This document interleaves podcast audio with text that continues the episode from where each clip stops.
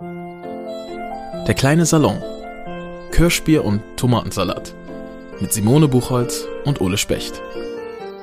Herzlich willkommen im kleinen Salon. Herzlich willkommen bei Kirschbier und Tomatensalat. Mein Name ist Ole Specht. Ich bin Sänger der Band Tonbandgerät, Moderator und Hamburger.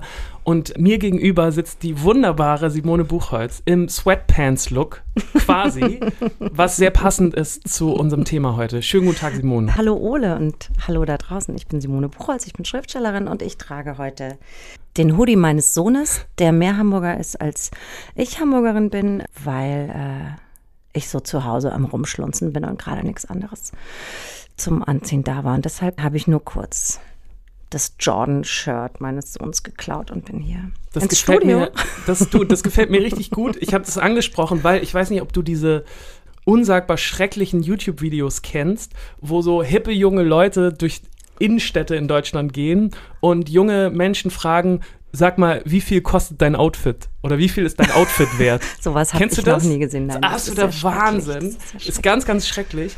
Und ich kenne mich leider nicht so gut aus, aber dein Hoodie, der sieht so aus, als könnte der wahnsinnig teuer sein. Naja, das Ding ist natürlich, dass ich ihn gekauft habe und Ja, nicht deswegen mein weißt du es. ein zwölfjähriger Sohn. Okay. Und ich sag mal, es gibt da schon so eine Grenze nach oben bei diesen Hoodies für die Zwölfjährigen. Ja, verstehe ich. mich. Verstehe Weil. A, bleiben sie liegen überall, äh, wo man so Fußball spielt und B, ähm, halten die. Also jetzt ist die tolle Phase, wo ich äh, die so auftragen kann. Mhm. Insofern könnte ich ab jetzt eigentlich mal ein bisschen mehr Geld ausgeben. Okay. okay. Bisher habe ich das, ähm, habe ich gedacht, du, also er kommt immer ganz gern mit so, ich glaube, ich glaube, er kennt diese Videos. Stimmt, jetzt wo du ja. sagst, da klingelt irgendwas bei mir.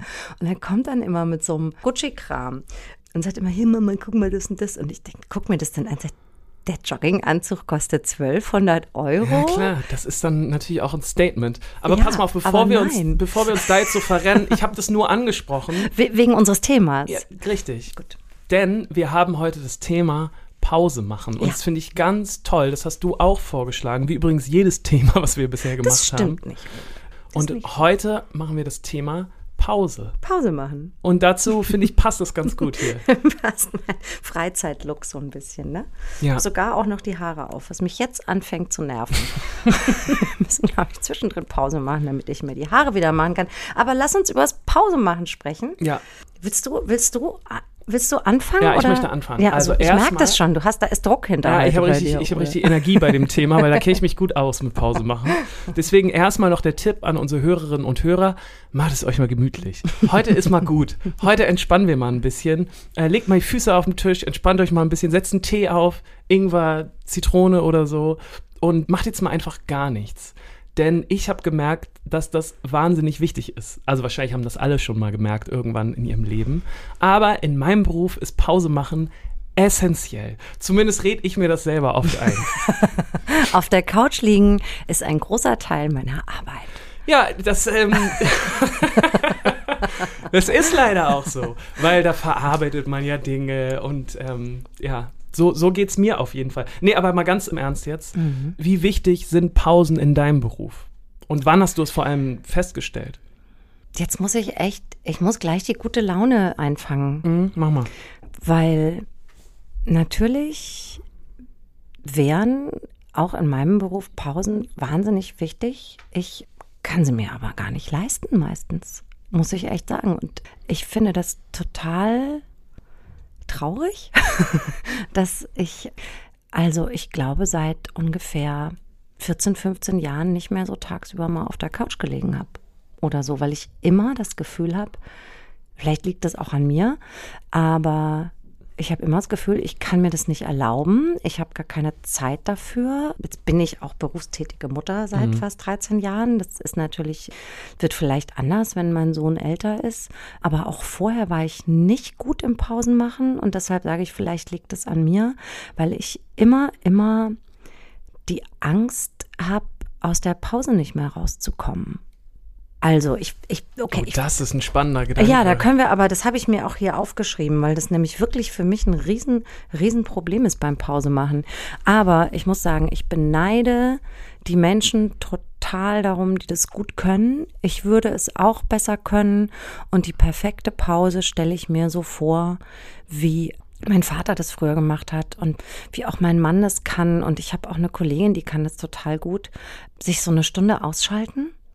Also mein Vater hat es tatsächlich so in der Mittagspause gemacht. Der kam nach Hause, Mittag gegessen und dann hat er sich so, der hatte einen sehr anstrengenden Job, der war Drucker, einer großen Zeitungsdruckerei. Und dann hat er sich so eine Stunde hingelegt und davon hat er, glaube ich, 40 Minuten geschlafen, aber eine Stunde Pause gemacht und dann ist er aufgestanden, hat einen Espresso getrunken und ist wieder in die Druckerei gefahren. Und Das klingt schön. ja, mein Mann kann das auch und ich bewundere das total, weil ich bin sehr, sehr schlecht im Pause machen und ich glaube aber, dass es wahnsinnig wichtig ist, gerade in einem kreativen oder künstlerischen Beruf, um diese Gehirnmuskulatur zu entspannen.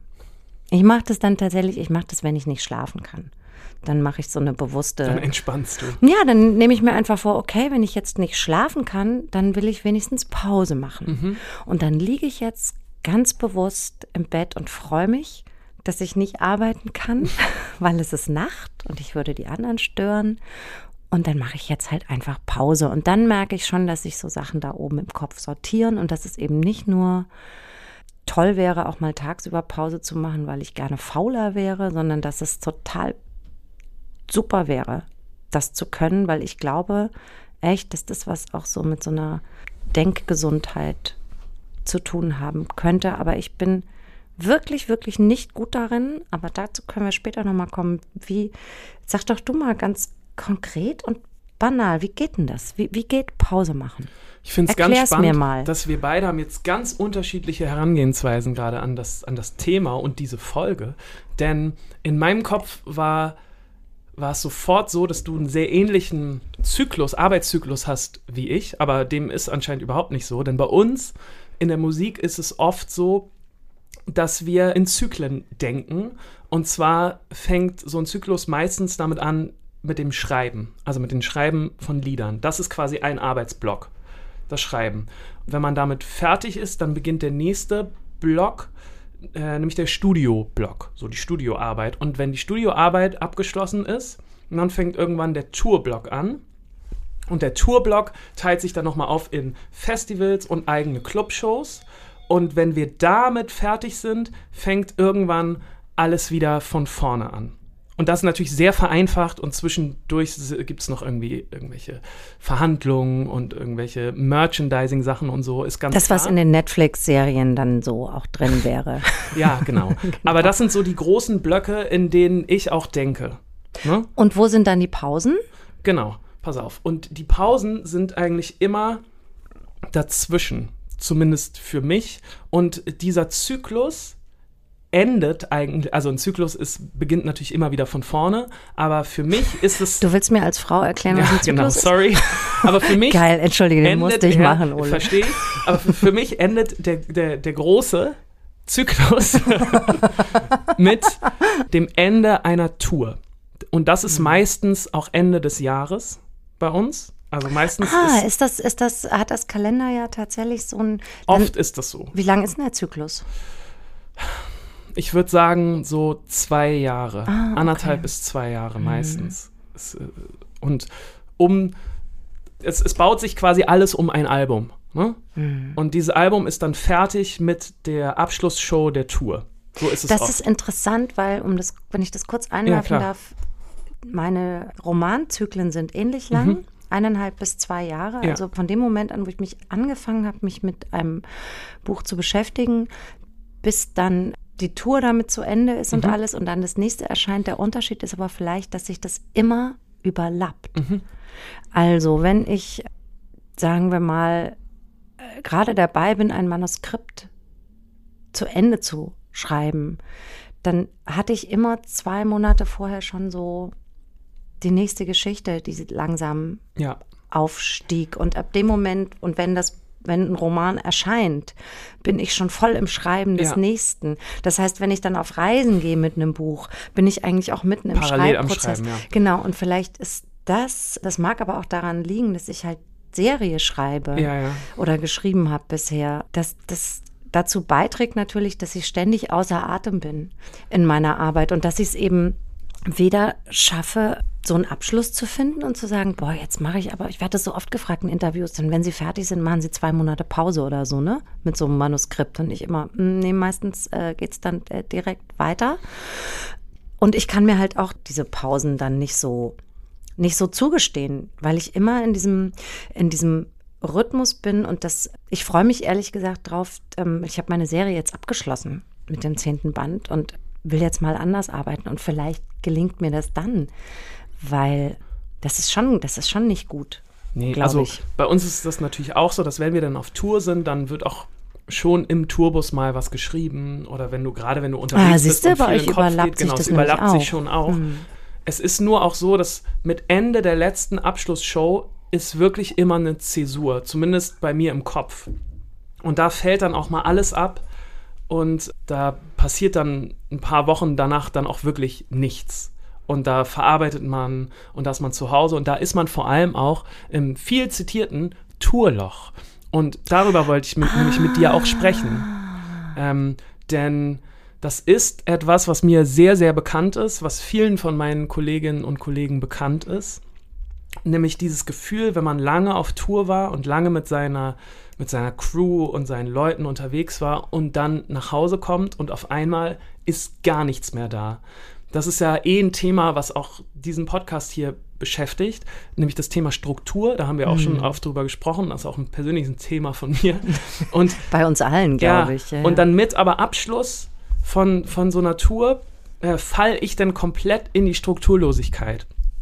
Und das ist, das tut mir immer überhaupt nicht gut. Und ähm, ich habe das jetzt schon ganz oft gehabt. Ich meine, diese Band gibt es jetzt seit, ne, seit zwölf Jahren. Okay. Und es ist Mhm. trotzdem immer, es erwischt mich jedes Mal so ein, so ein Tourloch, dass ich dann zu Hause sitze und denke so, aber was passiert denn heute? Das habe ich aber auch schon von, von Freundinnen gehört, die Schauspielerinnen sind oder äh, Freunde, die Schauspieler sind zum Beispiel, dass die nach einem Filmdreh das auch haben, dass man so über, das, kenne ich natürlich gar nicht, weil ich habe immer mal einen Abend oder bin mal eine Woche unterwegs und bin ja aber auch alleine unterwegs. Bin ja mit mir alleine, ne? Ich Ja. bin dann, ich habe dann halt na, nach einer Lesung mal ein, zwei Stunden, könnte ich mal in so ein Löchlein fallen, aber meistens schlafe ich dann einfach. Aber was, okay, dann, weil das ist doch eigentlich, wäre wär das ja der super Moment, wo du dann richtig so verdient Ja. Pause machen darfst und nur Aber, ja. essen und, und schlafen und Genau. stumpfe Sachen glotzen. Aber das Problem das geht ist, dann nicht, ne? das Problem ist, dass ähm, so eine lange Tour, die geht dann ja schon mal so zwei, zweieinhalb Monate.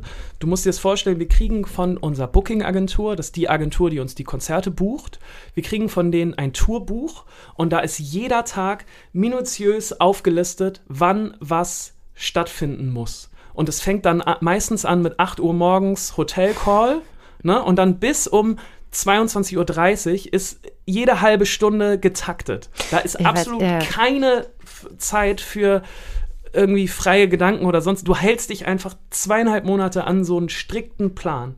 Und ich bin auch oft der in der Band, der dann so diesen Plan besonders studiert und dann auch den, ich mache oft, wenn wir zusammen Den unterwegs sind, Reiseleiter. den Reiseleiter, den Tourleiter. Das muss total hart sein, weil ich kenne es nur von ähm, meiner äh, früher, jetzt, ich hoffe dann irgendwann wieder jährlichen Großbritannien-Tour mit meiner englischen Verlegerin und das dauert so ein bis zwei Wochen, je nachdem, wie viele Abende wir irgendwo gebucht sind. Und da ist dann alle internationalen Autoren von diesem englischen Verlag, also wir reden mit, ist auch noch eine Neuseeländerin dabei, wir reden so von ganz Europa.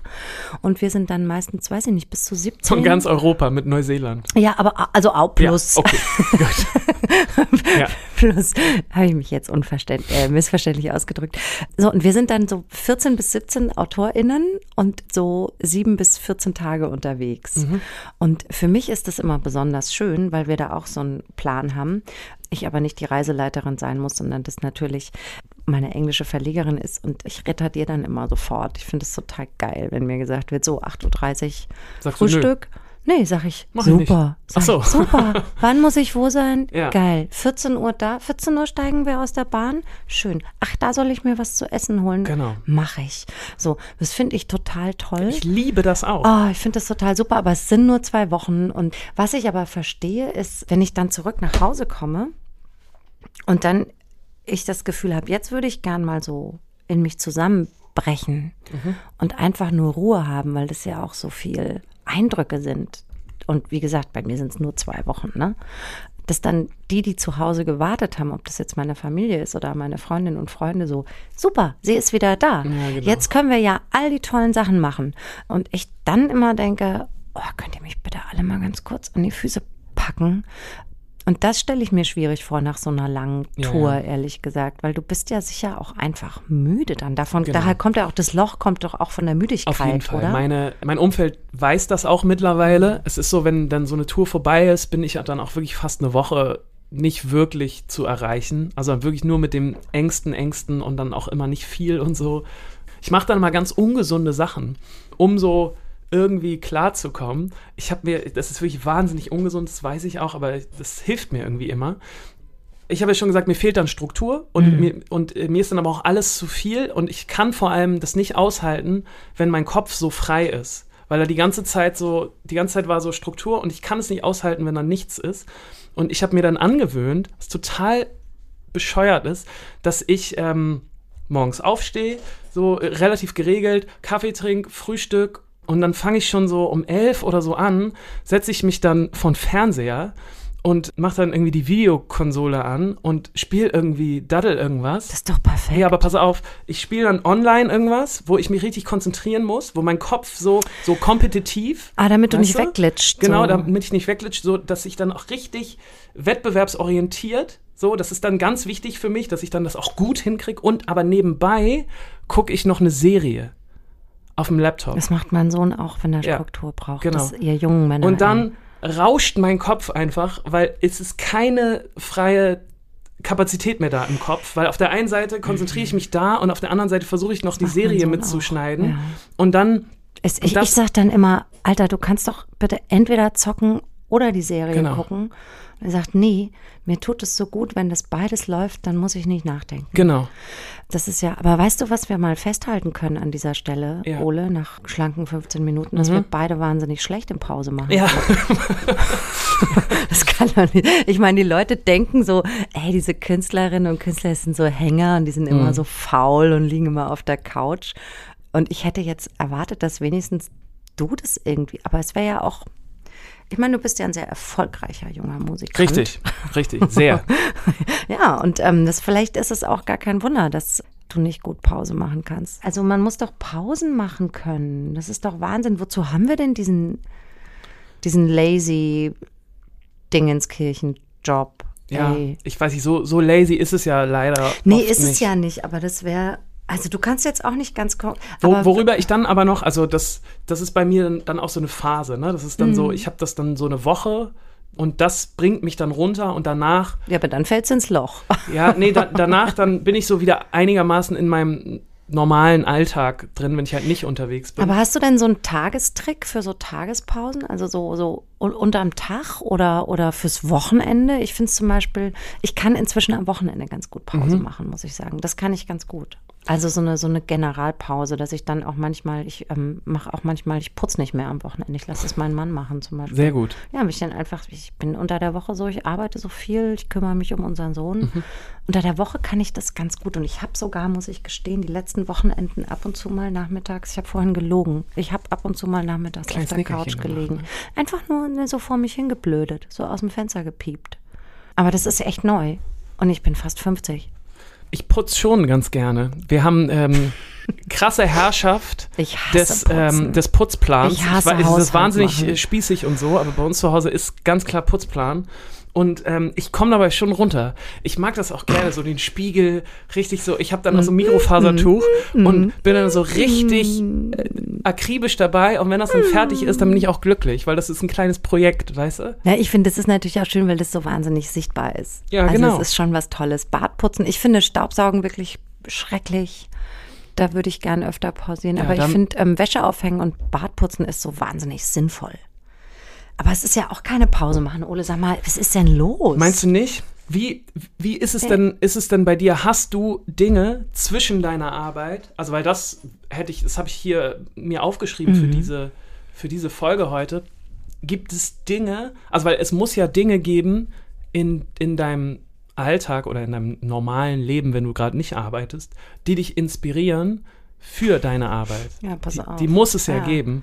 Interessant jetzt. Ich hatte diese Pausen vor der Pandemie. Und Ja. weißt du, wie die gingen? Ne? In der Kneipe sitzen. Ja. So, da ist es. Das waren tatsächlich, das war meine Art und das ist meine Art, Pause zu machen, wenn ich viel gearbeitet habe. Auch so, einfach so, so als Daily Routine, natürlich nicht jeden Tag, aber also wenn ich lange geschrieben habe, mich gleichzeitig mit meinem Sohn beschäftigt habe, dann nachmittags hier und das und dann, weiß ich nicht, Familienarbeit alles erledigt habe, dass ich dann so schon so gegen 7 Uhr das Gefühl hatte, so, und jetzt macht Mutti Feierabend. Und also sprach die Frau Mama, ich gehe aus und ihr bleibt da.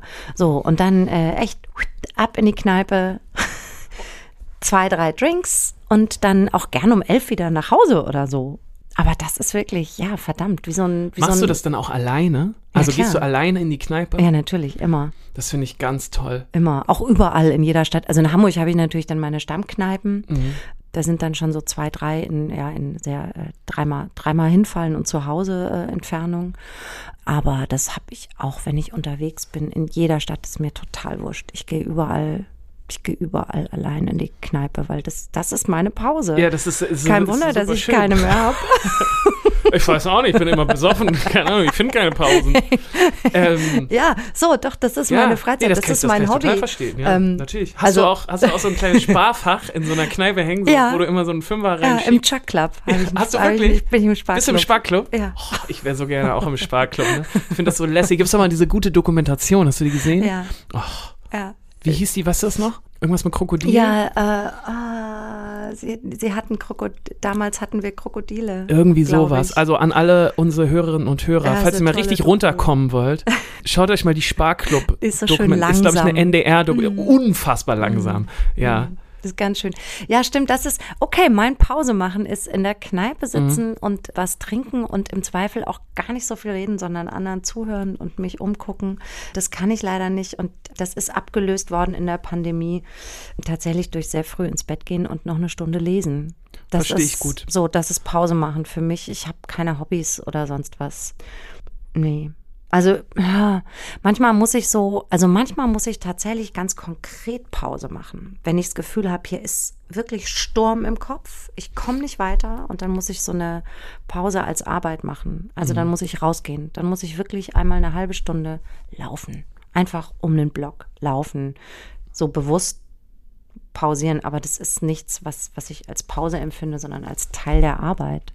Ist lustig, dass du das so sagst. Ich habe mich nämlich äh, in Vorbereitung auf diese Sendung hier auch gefragt, wie das natürlich bei mir aussieht mit den Pausen. Und ich habe gemerkt, dass ich seit der Pandemie ist das ein Thema, mit dem ich ganz schlecht zurechtkomme, Pausen. Denn wir sind ja jetzt mit meiner Band eigentlich schon in einer anderthalb Jahre Zwangspause. Ja, es ist eine Zwangspause, ist natürlich was ganz anderes. und ich kann das überhaupt nicht mehr genießen, sondern ich, ich möchte, ich möchte ja arbeiten und ich möchte was tun und ich empfinde diese ganze Zeit gerade oder ich kann die auch nicht schön nutzen gerade, so diese, diese Pausen. Und das ist eh ein Problem bei uns in der Band, weil wir immer abhängig sind von, von ganz vielen Dingen. Also es ist, es ist nicht so, dass wir arbeiten und dann veröffentlichen wir ein Album und dann geht es so und so weiter. Natürlich machen wir das, aber wie es dann so und so weitergeht, ist immer abhängig davon, wie das ankommt.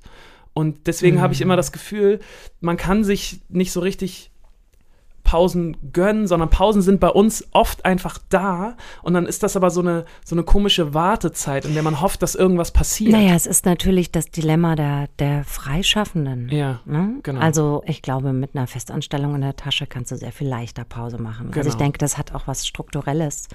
Was ich dir da vielleicht sagen kann, und das ist tatsächlich ein Thema, über das ich kurz gern mit dir reden würde, ist, dass das in der Rückschau, das mag jetzt scheiße sein alles, aber in der Rückschau sind solche Zeiten, in denen das Leben die Pausentaste drückt. Also es hat Dinge, die nichts damit zu tun haben, was du in der Hand hast, machen dich natürlich stark für zukünftige Zeiten, in denen das Leben die Pausentaste drückt. Und die kommen.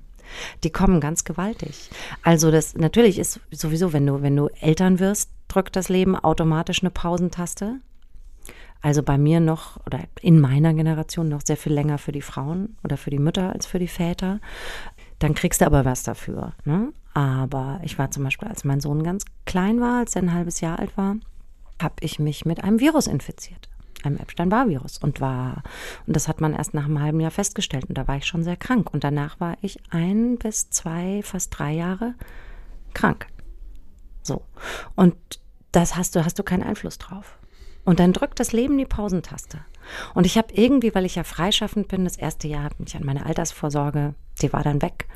Dann habe ich weiter, habe einfach weitergearbeitet, aber natürlich nicht in der Art, wie ich vorher und auch nachher wieder gearbeitet habe. Und das war verdammt hart und richtig, richtig furchtbar. Und seitdem habe ich aber das Gefühl, dass ich natürlich in eine Art Feuerbad gefallen bin währenddessen. Mhm. Einfach weil ich es aushalten musste. Dass das Leben gesagt hat, so, hier ist ein kleiner Mikroorganismus gekommen. Also letztlich das, was wir jetzt alle erleben, mhm. habe ich persönlich privat schon mal durch. Ähm, du bist erfahren. Ich war ein Jahr, ich war ein halbes Jahr im Bett, ich war ein Jahr in meiner Wohnung, ähm, mhm. ich, weil ich einfach nicht zurück in den vierten Stock gekommen bin, wenn ich die Wohnung verlassen habe. So und das, das schärft einen sehr dafür, dass sowas passieren kann, dass von außen eine Pausentaste gedrückt werden kann. Und es hilft einem dabei, diese Kontroll, diese Kontrolletti-Funktion, die man sonst so spürt, gerade als Freischaffende oder Freischaffender, weil es ja immer nur von dir oder bei euch dann noch von vielen anderen Faktoren abhängt. Man will das ja so in der Hand behalten, mhm. dass die, die, die Arbeit und ähm, und wenn du dann merkst, du hast es aber einfach echt, du hast es verdammt noch mal überhaupt nicht in der Hand. so, das kann auch zu einer Entspannung beitragen und das ist sowas, was ich da gerne auch vielleicht mal allen da draußen mit auf den Weg geben würde. Das, ich, es ist für niemanden schön, was gerade passiert. Aber ich kann äh, als jemand sagen, der es zum zweiten Mal erlebt. Beim zweiten Mal ist es schöner. Beim zweiten Mal wird es le es wird leichter. Ja, das glaube ich auch. Es wird leichter. Pausen sind, auch wenn sie unfreiwillig sind, durchaus was, mm, was eine Biografie so ein bisschen stählen kann. Ich habe mich Warte, ganz erschrocken. Jetzt, jetzt, ruft Carsten an, wo ich mit so einer lebensschweren. Ähm, Gehst du ran? Ja, mache ich gerne. Hallo Carsten, wir haben gerade ganz krasse Sachen besprochen. Aber eine Frage von dir wäre jetzt toll. Wir suchen ja alle immer nach dem Silberstreif am Horizont, nach Perspektive. There's a crack in everything, that's how the light gets in, hat Leonard Cohen mal gesungen. Habt ihr schon mal so einen Crack gefunden? Und wenn ja, könnt ihr mir verraten, wo der ist? Bei Leonard Cohen muss ich erstmal heulen. Ja. Immer. Gerade bei der Zeile. Vielen Dank erstmal an unseren ja, Kultursenator, das müssen wir auch noch mal sagen. Ja, ne? unser Kultursenator ruft uns ja, immer an. Der Herr Senator. Der Herr Senator, er hasst das, wenn man das sagt. Vielen Herr lieben Senator. Dank. Vielen lieben Dank, Herr Senator. An unseren Chef für diese schöne Frage. Der Silberstreifen. There's a crack in everything. That's where the light gets in. Hm. Naja, ich musste sofort daran denken, daran, dass, dass ich das als Musiker immer total schön finde, Dinge, die einen wirklich runterziehen, also auch autobiografisch, Dinge, die in dein Leben knallen und die ganz schlimm sind, die deine Perspektive verändern und die dein Leben auf links drehen. Wenn solche Dinge passieren, habe ich immer sehr viel Kraft darin gefunden, über solche Dinge zu sprechen und sie dann auch in der Kunst zu thematisieren. Und das hat mich schon ganz oft richtig nach vorne gebracht. Und wenn ich dann noch gemerkt habe, dass ich zum Beispiel einen Song geschrieben habe über, über ein solches Schicksal, über ein solches Ereignis und ich dann Jahre später, wenn das äh, als Song veröffentlicht ist, dann von irgendwelchen Fans oder auch Leuten, die diesen Song irgendwo mal gehört haben, Briefe bekommen oder Nachrichten und die mir schreiben, weißt du was, ich fühle es total, was du da gefühlt hast und was du geschrieben hast und es hat mich über irgendeine Phase in meinem Leben begleitet und mich bestärkt, dann geht mir jedes Mal das Herz auf und das ist eine der schönsten Dinge in meinem Beruf, wenn sowas passiert und das daran musste ich gerade denken. Das kenne ich sehr sehr gut. Das ist wirklich ein ein Geschenk, wenn das möglich ist in unseren Jobs und im Leben. Ich habe da oft die ganz kleinen Dinge tatsächlich, die mich so, die mir plötzlich so licht und hell ans Herz greifen und das äh, sind so banale Sachen. Also kann ich noch so, gebrochenen Hauptes durch die Straßen laufen, dann fliegt eine Möwe vorbei. Oder fliegt zu mir und setzt sich zu mir und schaut mich an. Weißt du mal, du mal, wenn Möwen einen so anschauen mit diesem Möwenblick? Hey, na? so, hast du, Fisch, Essen hast her. du Fisch dabei? So. Oder wenn wenn die Kirschblüten fallen im Wind. Das sind bei mir immer Momente, wo ich denke, egal wie traurig ich bin oder geschlagen von irgendwas, wenn ich spüre, dass die Welt lebendig ist. Also, ich merke, es wohnt ein Geist in allen Dingen. Ich bin gar nicht allein. Es geht gar nicht nur um Kapitalismus oder Waffen oder Wachstum, sondern es gibt was, was nochmal einen ganz anderen Wert hat und eine Sinnhaftigkeit. Und wie gesagt, es ist da reicht, wenn sich so eine Möwe vor mich setzt oder so eine Kirschblüte mir auf den Kopf fällt, dann äh, habe ich sofort schlagartig das Gefühl, nee, wird schon, wird schon okay werden. Das ist schön. Das ist sogar, sogar so eine kleine Sache. Ja, ne? du siehst mich gerade grinsen, das ist schön. Das hat Ja. auch wieder was zu tun mit Pause machen. Ja, also meine Angst vor der Pause, und da würde ich gerne jetzt noch mit dir drüber sprechen, Mhm. Ja. glaube ich, die letzten knapp 20 Minuten. Also nicht ausschließlich, aber Ich vielleicht. habe nämlich auch noch eine Frage. ja, pass auf. dich. Also, meine Angst vor der Pause kommt daher, dass ich, und da sind wir wieder bei diesem Controletti-Sein, dass ich das Gefühl habe, wenn ich so einen offiziellen Stopp der Maschinen einlege, dass ich die dann nicht mehr zum Laufen kriege. Und das wirklich, das, das fängt an bei, ich lege mich mal kurz eine halbe Stunde hin, bis hin zu, und nach jedem Manuskript sollte man eigentlich zwei, drei Monate Pause machen. Was viele Kolleginnen und Kollegen machen, gut können, ihre Batterien dann aufladen und dann gestärkt und erfrischt ins nächste Projekt starten. Und ich habe wirklich, ich habe so eine Panik, dass ich in dem Moment, wo ich, ich bin wie so ein Schiff, das immer, immer fährt. Und in dem Moment, wo ich dem im Maschinenraum, wenn ich denen sage, ähm, stoppt mal die Maschinen, hört mal auf jetzt, wir machen jetzt mal hier Pause. Dass die Maschinen dann so und dann weiß ich nicht, wie ich die wieder ankriege. Also ich habe Angst, dass mein Gehirn aufhört zu funktionieren. Ach, das ist So. so, das ist so, Das ist so bescheuert. das ist so spannend, dass du das gerade sagst, weil wir sind jetzt in Folge 6, richtig? Mhm. Und ich dachte, dass der größte Unterschied bei uns beiden wirklich das Kulturfeld ist. Nämlich, dass du ähm, die Literatur bearbeitest und ich die Musik. Und ich glaube aber, Mhm. Das der. Kochfeld. Das Kochfeld, das Ceranfeld. und ich glaube aber, dass der viel größere Unterschied darin liegt, ist, dass du alleine arbeitest und dass ich in der Gruppe arbeite. Okay, ja. Weil ich glaube, bei, bei uns ist es ganz oft so, dass man sich gegenseitig also dann wieder anschiebt und dass man merkt, so, oh, der eine ist hier gerade ein bisschen wackelig, komm, ähm, wir gehen das jetzt zusammen an. Das habe ich zumindest ganz oft schon bei uns in der Dynamik ja, wie festgestellt. toll. So, dass man, Ja. ähm, dass man ja sich gegenseitig drückt und dass sich deswegen Mhm. ähm, auch jeder mal das eingesteht, dass jetzt Pause ist und dass man, ähm, dass man jetzt auch mal abschweifen kann, weil man so gefestigt in dieser Gruppe ist und in dieser Struktur ist, dass man weiß, dass immer, dass es da immer einen gibt, der irgendwann ähm, ganz plastisch in unsere WhatsApp-Gruppe schreibt oder jetzt Signal-Gruppe. äh, Leute? Ja. wir müssen uns jetzt mal wieder treffen und wir müssen jetzt wieder anfangen. Und das, das Oh ja. ist, glaube ich, ein Riesenunterschied Das weil man sich stimmt. dann doch auf den anderen noch verlässt. Und natürlich gibt es dann welche, die, die drücken öfter als andere, aber trotzdem ist das, ist das glaube ich, äh, ein großer Unterschied. Ja, ich glaube, da hast du echt einen Punkt. Weil bei mir wäre es tatsächlich, wenn ich jetzt nicht mehr arbeite, mein wunderbarer Agent würde irgendwann mal sagen, sag mal Simone, Mhm. Ja, hakt's eigentlich? Und sicher würde auch der Surkamp Verlag vielleicht mal nachfragen, ob ich noch plane, Bücher zu schreiben. Aber letztlich würde die das auch nicht groß kratzen. Wahrscheinlich. Also Ja. weil, naja, vielleicht dann macht sie halt in fünf Jahren was. Mhm. Also ist ja auch nicht so, dass mit mir jetzt jemand unfassbar viel Geld verdient oder so. Es verdienen alle ganz okay an mir, aber da ist überhaupt kein. Stimmt, wenn ich heute sage, ich höre auf, dann gibt es niemanden, der mich da anschubsen könnte. Und wahrscheinlich kommt daher diese Angst. Ja, es kann gut sein. Das ist echt. Also das ist ja auch ein wahnsinniger Druck. Das ist da alles al- in alleine meinem Gehirn. Genau, das ist ja, alles in meinem Gehirn. Und das, ich wirklich, ich habe Angst, Genau. dass ich das ausschalte im falschen Moment. ja.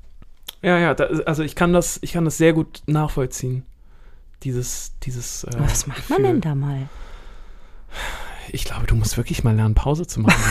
Ha, ha, Schalt doch das. Eben, Ole. aber jetzt ist doch wirklich, jetzt ist doch Super. wirklich ein guter Moment. Also wenn du deine Serie abgeschlossen hast. Ich sitze doch schon du- längst am nächsten Roman. Ja, ist ja schon klar, aber das ist ja trotzdem was ganz anderes. Und ähm, das ist doch jetzt eigentlich der perfekte Moment. Also ich muss bis zum Sommer die ersten 60 Seiten Ja, abgeben vielleicht und bis zum Januar Moment. 400. Ole, es ist ein totaler Kackmoment, Ja, um Pause gut. zu machen. Nee, Aber mach danach, ich denke natürlich, Pause, ich denke ja. natürlich so, ah, das wird so geil, wenn ich Ende Januar Mhm. das alles abgegeben habe und dann dauert es auch noch, bis das erscheint und dann mache ich vielleicht Pause. Also ich juckel natürlich auch immer zu diesem Ja. Punkt hin, wo ich denke, wie durch so ein Nadelöhr und dann machst du mal total Pause und irgendwie ähm, habe ich dann aber schon wieder Angst, dass die Maschinen, aber die sind auch so, ich hatte jetzt neulich, hatte ich so eine Idee für ein Theaterstück, dann habe ich dauernd Ideen für Fernsehserien und so. Ich habe auch, ich weiß auch schon, ich weiß auch schon den übernächsten Roman, weißt du? Was Stark, ja toll ja. ist für mich, aber auch echt furchtbar, Mhm. weil Ja, kann ich verstehen. weil ich manchmal habe ich das Gefühl, dass da oben macht es dann auch, wenn ich keine Pause mache, dann macht es halt von alleine mal so plopp. Oh, das ist total spannend, dass du das, dass du das so, ist es leer. dass du das so erzählt hast, weil ich bin hier reingegangen heute in, in die Folge und dachte, Die Schriftstellerin, die liegt doch bestimmt immer auf nee, der gar Couch. nicht, aber ich war so ein bisschen eifersüchtig auf dich, weil ich mir das auch oft gewünscht hätte, noch mehr selbstbestimmt zu sein. Also ich habe mir das so vorgestellt, dass du ja alleine arbeitest und dass du sagen kannst, okay, von da und da nehme ich mir jetzt einfach mal frei und buche mir einen Urlaub und bin weg. I wish. Denn bei uns in der Band, wir arbeiten jetzt seit 12 oder 13 Jahren zusammen und es ist immer noch so, das ist total absurd, dass wir Habt manchmal. ihr Urlaubspläne? Pass auf, dass wir manchmal heimlich in den Urlaub fahren. Es ist no joke. dass es es die anderen damit, nicht mitkriegen. Ja, es hat nämlich damit angefangen, Jetzt wissen sie und das ist so, im, nee, das, das fällt dann natürlich immer irgendwann auf so. So ist es ja, wollen wir hier und da treffen? Nee, ich bin gerade, ich bin gerade in Frankreich. What? So. Das äh, hast du gar nicht eingetragen in deinen und das hat, Pausenplan. das hat nämlich damit angefangen, dass irgendwann mal am Anfang unserer Karriere ähm, unser erster Manager, ein ganz, ganz toller Manager war, der hat uns äh, ganz früh aufgenommen und hat uns auch ganz viel gezeigt, wie man so eine Band als Band auch führt und wie man seine Strukturen sich aufbaut.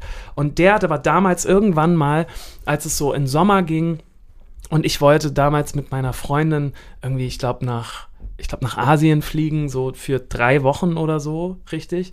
Und dann saßen wir in einem Meeting zusammen und habe ich gesagt, ja, ich würde da gerne irgendwie nach Asien für drei Wochen. Und hat er gesagt, ja, das kannst du natürlich planen, aber wir haben hier so eine Clouseau-Tour noch offen und da könntet ihr vielleicht Support spielen. Und es könnte vielleicht stattfinden Oh, Scheiße. kannst du dir überlegen, was du machst. So. Und das Ding ist seitdem, ist es so ein geflügelter Satz bei uns auch in der Band. So Du, dieses- wir haben da noch das offen, kann kannst ja, überlegen. Kann ja sein, dass da doch die Clouseau-Tour äh, Tour reinkommt. So. Das steht dafür, dass wir als Band es immer noch nicht schaffen. Seit äh, wir nehmen uns das jedes Mal vor, aber wir schaffen das nie, uns im Januar oder wann auch immer zusammenzusetzen und zu sagen, komm, da und da machen wir mal Urlaub, da und da nehmen wir nichts an, weil wir immer Angst haben, dass in dem und dem Zeitraum dann irgendwas reinkommt, was uns, weil wir sind halt mit unserer Band, das ist also es ist nicht, unerf äh, nicht unerfolgreich, wir haben schon Erfolg, aber wir sind auch immer noch in diesem Status mit der Band, dass wir manche Sachen einfach nicht ablehnen können, weil uns das wieder mehr Zeit verschafft für Weißt du, was da sehr, weißt, sehr was hilft? Ich meine? Ja, ich weiß total, was du meinst. Da hilft tatsächlich sehr eine Familie zu haben. Ja. Weil dann stehen da nämlich noch andere Leute und vor allem irgendwann ein Kind mit großen Augen, Ja. das Sommerferien hat. Genau. So. Und ich mache das tatsächlich so, dass ich Anfang des Jahres mit der entzückenden Dame telefoniere, die bei Surkamp meine Veranstaltungen managt, also meine Bookerin im Prinzip, und ihr sage, pass auf, Antje, da sind Ferien, die hat auch Kinder, aber die sind in Berlin. Sag ich, pass auf, Hamburg hat da und da und da und da Ferien und da und da und da und da kann ich nicht. Ja, Keine Festivals, kein nix. genau. Und die Pause zu machen, zwei Wochen im Sommer zum Beispiel, das mache ich schon, weil ich möchte, dass mein Sohn Ferien hat und dass wir wegfahren, dass er ins Meer kann, in den Wald kann, in den See kann, irgendwo hin. Und das ist echt tatsächlich total toll. Also darüber habe ich so ein bisschen gelernt. Und dann wird es eingetragen und dann kann wirklich Ja. das tollste Festival kommen ever. Nö, Und das ist, da ähm, erwartet meine Familie, genau. Dass da ich stramm stehe. Und das ist dich super. auch, äh, das ist super. Das ist echt. wahnsinnig. Ja, das kommt ja mit dem Alter Bei uns, ähm, genau, ist es dann oft so Ja. dieses, ah, jetzt ist das Hurricane noch reingekommen. Und das ist so, So, aber irgendwann habt ihr vielleicht alle Familie oder zwei von euch Du, oder drei genau. von euch und dann klar, und dann sagt man halt, ja, nee, sorry, da sind aber halt äh, Pfingstferien. genau, ich, ich freue mich, ich freue mich da drauf. Äh, und das ist aber, Weil du ich, kannst ich auch nichts dafür, ich, weißt du? weiß, du kannst, nur, nee, du kannst dann auch nichts dafür. Klar. Du kannst dann sagen, ich kann äh, auch jetzt nichts dafür. sorry, nee, also ich habe echt, ihr kennt solche Kinderaugen, solche traurigen. Ne? Ich wollte es nur ansprechen, weil ich es Ah, ja. immer noch lustig finde, Das dass es super. immer noch passiert, dass wir heimlich in Urlaub fahren und es nicht abstimmen. Und es ist auch schon vorgekommen übrigens, dass ich dann von, weiß nicht, wo, wo ich war, irgendwie echt in Süddeutschland oder so, dann zwei Tage nochmal zurückgefahren bin Oh, aus dem Urlaub und wieder Hass. zurück. Und all, auf alle Seiten finden mich scheiße dann. Klar, deine Freundin Hass. Hasst mich, meine Band hasst mich, na, hasst mich nicht, aber ist, ist total genervt so, weil wir dann nicht noch mehr proben können.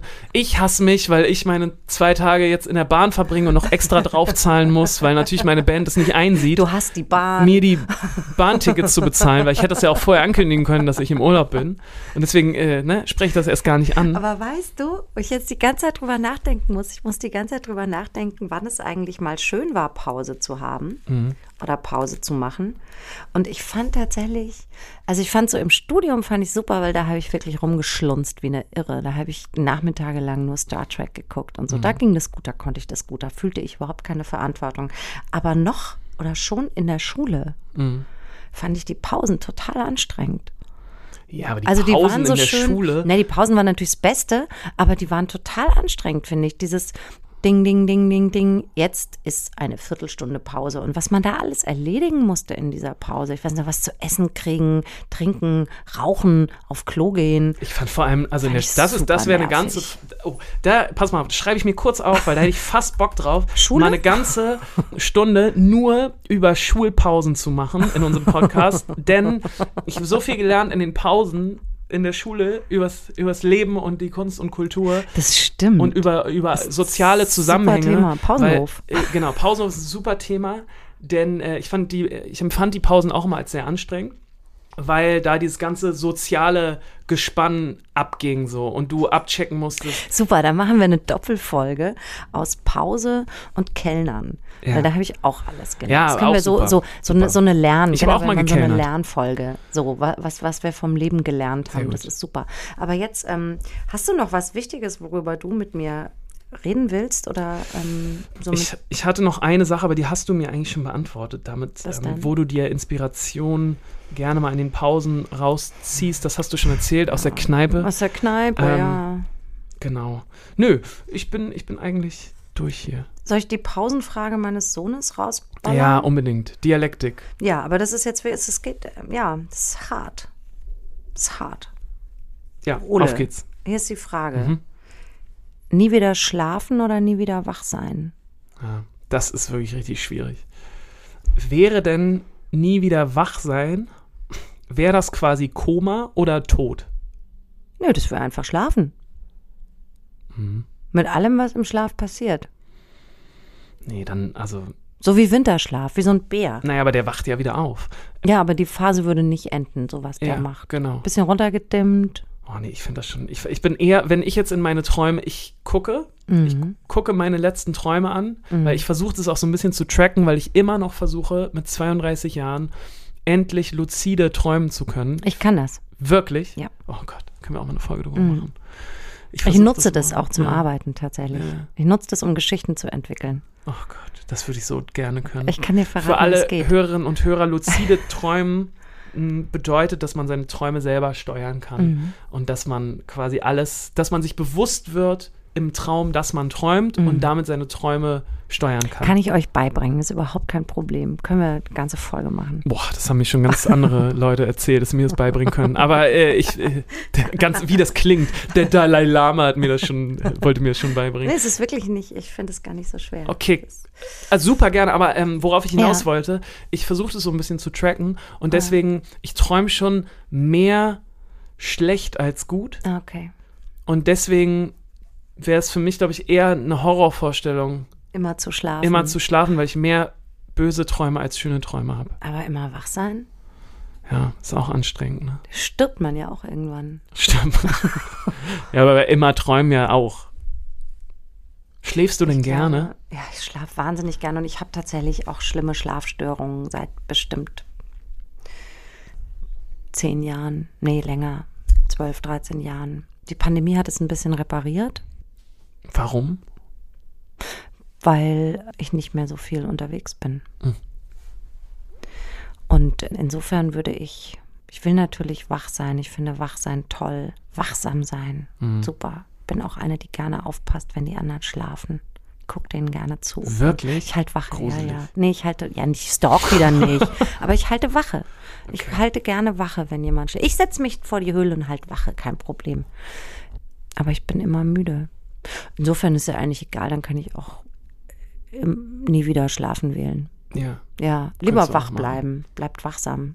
Das finde ich einen schönen Abschluss für Ja. unsere Folge heute. Genau, in der nächsten Folge reden wir über Wir reden über Entscheidungen Genau. und über das Entscheidungen treffen. über den Mut, Entscheidungen zu treffen. Ja, das finde ich sehr gut. Cool. Vielen lieben Dank, dass ihr uns zugehört habt. Ja, danke, danke, danke. Wir freuen uns äh, über Feedback, wenn ihr uns Genau. schreibt. Oh ja. Und macht mal Pause. Ja, macht mal Pause. Macht, macht mal ruhig Pause. Gönnt euch mal eine Pause und wenn ihr gerade dabei seid, dann könnt ihr so eine kleine Rezension zum Beispiel über unseren Podcast schreiben. Da würde ich mich sehr darüber freuen. Ja, das ist so. Ich freue mich darüber. Es ist so toll, dass du Leute anstachelst, Dinge zu tun. Ja, Das aber ich find finde es gut. Das finde ich gut. Macht das Das mal. Und dann sehen, hören wir uns wieder. Wir sehen uns. Wir Ole. beide sehen uns wieder. Und Wir da draußen hören uns. genau. Bis bald. Macht's gut. Tschüss. Tschüss. Eine Produktion der Gute-Leute-Fabrik in Kooperation mit 917XFM und der Hamburger Morgenpost.